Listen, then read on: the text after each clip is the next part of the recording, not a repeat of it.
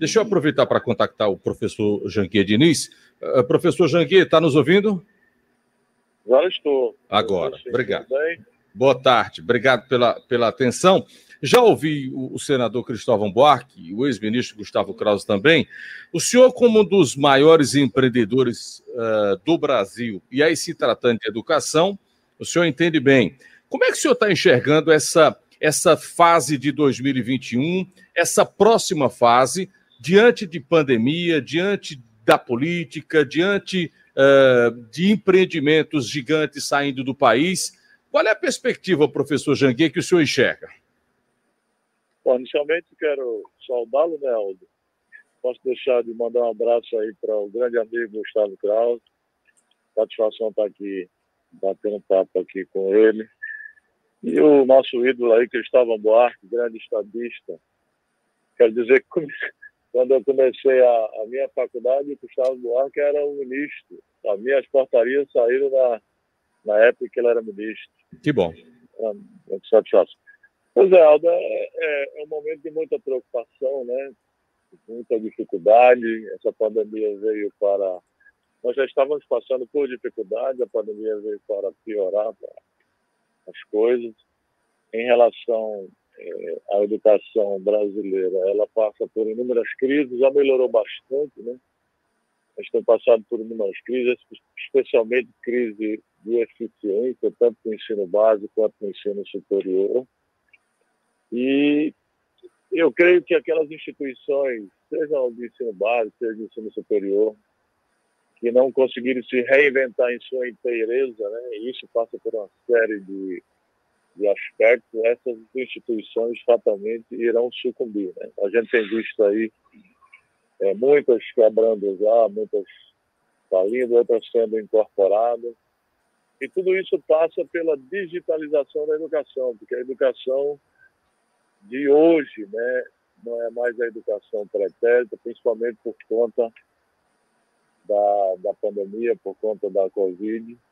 E aquelas instituições que não conseguiram é, entrar na, na, na, educação digital, é, fatalmente essas instituições irão se cobrir. Então é um momento muito difícil, é um momento de destaque para o ensino à distância, um momento de destaque para o ensino digital, só que mesmo aquelas que entrem na, na, na, digitalização, elas passam por um problema que é exatamente enfrentar as grandes concorrentes de nome, as grandes instituições de nome, os grandes colégios de nome, as grandes universidades de nome, que vai alcançar todos os cantos do planeta, né? Então, é um momento, é um momento difícil, um momento de preocupação, mas é, a educação realmente. Nós estamos passando pelo momento Netflix da educação mundial, em relação a, aos grandes problemas que passa a educação brasileira, especialmente a base, que eu quero elencar aqui dois, apenas para rememorar.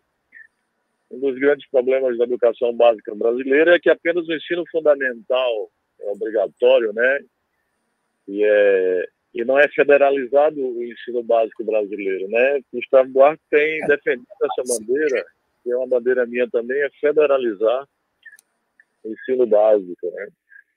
É, assim como, como ocorre com a Coreia do Sul, se a gente traçar um paralelo aí que foi muito bem citado por, Gustavo, o Brasil e a Coreia do Sul, há seis décadas, a Coreia do Sul tinha uma situação semelhante à, à do Brasil, seis, sete décadas e passava por uma situação é, até mais difícil, né? porque ela passava por uma sangrenta guerra civil e o Brasil nunca teve guerra civil. Mas a Coreia do Sul fez a lição de casa. É, o ensino básico lá é todo federalizado, lá não tem questão de municipalizado nem estadualizado.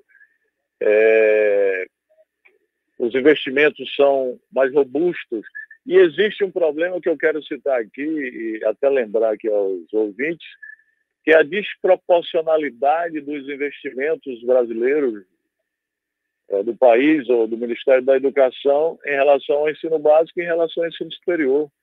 Maioria do, dos investimentos do MEC na educação vai mais para o ensino superior, quando na realidade nós só temos um milhão e pouco, um milhão e duzentos mil alunos nas universidades federais e nos institutos, Enquanto que no, no, no ensino básico, nós temos mais de 40 milhões de jovens. Então, enquanto se gasta cerca de 10 mil dólares, né, eu estou aqui é, é, fazendo umas contas assim por alto, com o ensino superior, com aluno do ensino superior por ano, gasta-se cerca de mil dólares com aluno do ensino básico por ano, o que é uma aberração, quando na realidade tinha que gastar muito mais com o ensino básico. Além de federalizar, tem que ter uma proporcionalidade como ocorre nos outros países, né? E aqui tem um outro problema que, Gustavo e, e Cristóvão concordar comigo, que muita gente disse que isso não é um problema tão grave, mas eu acho que é, que é o princípio constitucional da gratuidade do ensino público para aqueles que podem pagar. A gente sabe que na é, é, maioria dos, dos alunos das universidades federais, principalmente dos cursos de ponta, como medicina, direito, é, odontologia, esses cursos de mais destaque, é, medicina veterinária, os alunos vêm das grandes escolas privadas que podem pagar e poderiam pagar nas, nas instituições privadas, mas não vão para as instituições públicas, para as universidades federais, sem pagar nada. Muito diferente dos outros países que cobram, cobram é, dos alunos que podem pagar, aqueles que não podem ganham bolsa. Então, além da, da, da, desproporcionalidade, né, porque gastam mais com ensino superior e menos com ensino básico, existe a gratuidade para aqueles que poderiam pagar. Então, a gente tem que entrar nesse debate. Eu não, não vou aqui quantificar quanto seria esse, esse dinheiro, muita gente disse que seria pouco, mas o uhum. pouco que que pudesse arrecadar para aqueles alunos que vêm, que podem pagar, que são filhos de, de, de pessoas abastadas, deveriam pagar, né? Em relação à questão da, da politiza, politização aí da, da, da, da Covid, que foi levantada aí, né?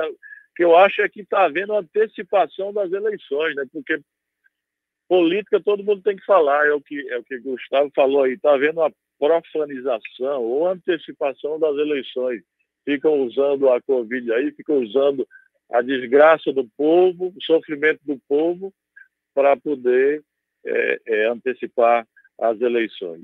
Em relação ao empreendedorismo, eu me considero um empreendedor, né? tanto é que deixei de ser professor da Universidade Federal, deixei de ser juiz federal, deixei de ser procurador do Ministério Público da União para empreender que eu sempre achei que é o empreendedorismo que gera riqueza, renda, trabalhabilidade e, por via de consequência, empregabilidade. Uhum. E como eu queria gerar trabalhabilidade, eu queria gerar riqueza para mim, para minha família, para o meu país, foi aí que eu deixei pedir a exoneração dos diversos cargos públicos que ocupei, inclusive de professor, que é uma das profissões mais dignas do mundo. Tenho muita saudade continuo dando palestra ainda, mas não uhum. ensinando de forma rígida em sala de aula, para empreender, para poder gerar riqueza para o país, né? empreendimentos sociais que criei e tenho criado. E tenho dito, Gustavo, que estou começando minha vida empreendedora agora. Hoje é que eu estou começando. Vou criar muitas empresas, muitos empreendimentos sociais, de cunho sociais, Recentemente criei o Instituto Êxito de Empreendedorismo, lá em São Paulo, com diversos empreendedores, para ajudar os jovens, especialmente de escolas públicas, a empreenderem na vida e nos negócios. Porque que eu tenho, antes de empreendermos nas, é, nos negócios, né, antes de abrirmos o CNPJ, a gente tem que empreender na vida, a gente uhum. tem que uhum. acreditar que é possível, é possível Verdade. criar riqueza, é possível criar renda, é possível ajudar o país a se desenvolver. É possível desde que fujamos das crenças negativas, da vitimização. E quando a gente acredita em nós mesmos, aí sim, aí a gente, nem o céu será limite de empreender Verdade. e ajudar o país a se desenvolver. Professor Janguier, uh, empreender no Brasil com essa instabilidade é muito complicado, é, professor? Olha, Aldo, as pessoas confundem empreendedorismo como criação de empresa, né? Criação de empresa é empreendedorismo empresarial, mas na minha ótica, eu escrevo no meu livro, no meu penúltimo livro, Arte de Empreender, empreendedorismo é muito mais. Empreendedorismo é atitude, é ação, é estado de espírito, é transformar pensamentos em ação e sonhos em realidade, né? Proatividade de você agir. Logo, você pode empreender em diversos setores. Você pode empreender como profissional liberal, um médico, um, um, um, advogado, pode ser um advogado empreendedor, você pode ser um empreendedor no setor público, e eu considero o professor Carlos, Kraus e Cristóvão Buarque como grandes empreendedores públicos, que sempre foram criativos, inovadores, sempre buscaram é, é lutar para gerar valor, gerar benefício para a sociedade, porque empreendedorismo é você gerar coisas boas para a sociedade. Então, Krause sempre foi um empreendedor público, é, é, Cristóvão Buarque também. Você pode empreender no terceiro setor, que é os empreendimentos exclusivamente sociais, como o Instituto Êxito de Empreendedorismo, que a gente pode falar daqui a pouco sobre ele, eu queria a oportunidade de falar. E você pode empreender empresarialmente, criando empresas empreender empresarialmente no Brasil é difícil, muito difícil, por vários motivos. Em primeiro lugar, porque a mão de obra do Brasil é altamente desqualificada, infelizmente. A gente vem tentando qualificar, mas a gente tem uma mão de obra altamente desqualificada. Até pouco tempo nós tínhamos uma taxa de juros astronômica, caiu agora, mas a gente sabe que isso não vai demorar muito tempo. A carga tributária do Brasil é uma das maiores do mundo, né? não é a maior, mas é uma das maiores do mundo. Existe muita burocracia. Para você abrir uma empresa no Brasil demora demais, é muitas formalidades, quando na realidade em certos países desenvolvidos você abre em dois, três dias. Né? E além do mais, existe muita corrupção. Né? Eu, eu, eu tenho um trabalho escrito que falta de educação gera corrupção, que é, é cientificamente comprovado que quanto menor a qualidade de ensino de um país, mais alta é a taxa de corrupção no país. Isso é um exemplo é, países como, inclusive, o nosso. Então, é difícil empreender empresarialmente no Brasil, por esse e outros motivos que todos nós conhecemos. Mas também o Brasil é um país de grandes oportunidades. É um país em que você pode ser filho de um agricultor como eu, filho de uma dona de casa como eu, de pais analfabetos que não tiveram oportunidade de estudar e chegar à lista da Forbes. Eu me sinto como exemplo desde que você seja determinado, disciplinado e que você use os combustíveis inerentes a todos os seres humanos, quais sejam determinação, disciplina, é, foco, persistência, trabalho e usar a educação, a resiliência e o empreendedorismo. Foi através da educação, da determinação, da resiliência, da disciplina, do muito trabalho e especialmente do empreendedorismo que eu consegui mudar a minha vida, porque todos nós sabemos que educação muda vida, histórias e destino. A educação mudou minha vida, minha história e meu destino. Foi a educação que me fez sair de um estágio de do sistema para ter uma vida diferente. E foi o empreendedorismo que me fez construir é, riqueza e renda para mim, para minha família e também para o país, né? já que a gente vive é, é, hoje, por exemplo, no meu empreendimento Grupo Ser Educacional, eu tenho 12 mil colaboradores diretos, né? pago impostos. Então, isso é uma forma de contribuir com o desenvolvimento do país. Apesar de ser difícil, o Brasil é um país de oportunidade. Se você perguntar, Janguier, você quer empreender em outro país? Não, eu quero empreender no Brasil. Tudo que ganho eu invisto aqui e é aqui que a gente brasileiro deve trabalhar e deve investir.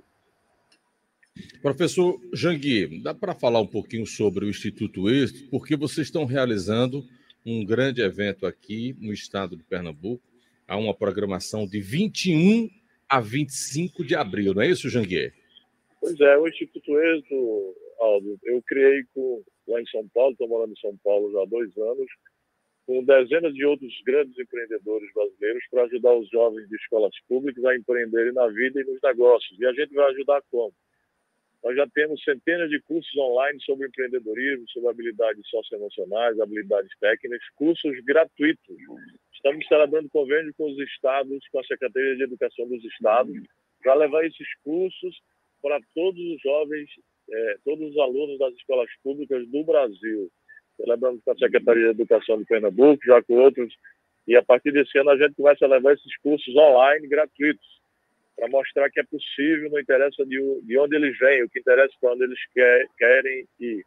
Que também a gente é, faz mentorias, é, palestras inspiracionais, vídeos inspiracionais, porque a gente quer ensinar o jovem a pescar e não dar o peixe, né? ensinar o caminho de empreender na vida e nos negócios. E o evento que a gente está fazendo é um sistema de mentoria, um, chama-se Expo Mentor Experience, onde a gente vai mentorar 50 empresários, teremos 59 empreendedores, grandes empreendedores, para mentorar é, é, empresários médios, pequenos e até grandes, e em troca esses empresários vão fazer doação para o Instituto para que a gente continue fazendo os nossos projetos sociais é, gratuitamente para os jovens carentes. Então, já estão abertas as inscrições dessa mentoria, mentoria para empresários. Eu, Guilherme Benchimol, João Apolinário, Chainzar, Carbonari, são 59 empreendedores que a gente vai dar um curso de mentoria, ou uma mentoria para esses empresários, 50, e eles vão fazer doações de uma certa quantia para o Instituto, para que a gente continue bancando os projetos sociais. Quem se interessar, basta entrar no site www.institutoexito.com.br. E aquele que queira curso gratuito, entre lá no site, todos os cursos são gratuitos.